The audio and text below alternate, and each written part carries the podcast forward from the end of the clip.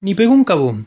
Estaba leyendo las noticias y veo que el ex CEO, o sea, el CEO de GM, supongo que será de General Motors, cuando se enteró de que Apple está detrás de la tecnología de las baterías de los coches eléctricos, se lanzó rápidamente a decir estos no saben dónde se están metiendo. Creo que al ex CEO de General Motors, si es que es General Motors, se le vio el plumero y creo que habla casi en representación de todo el mercado de coches a combustión.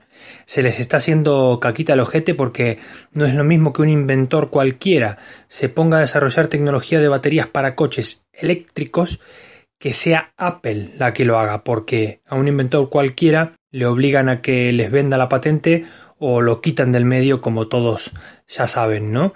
Es decir, como todos ya saben de qué manera lo quitan del medio. Pero si a la que tienen que pararle el carro es a Apple, esto ya es otra cosa, amigos. Es otra cosa.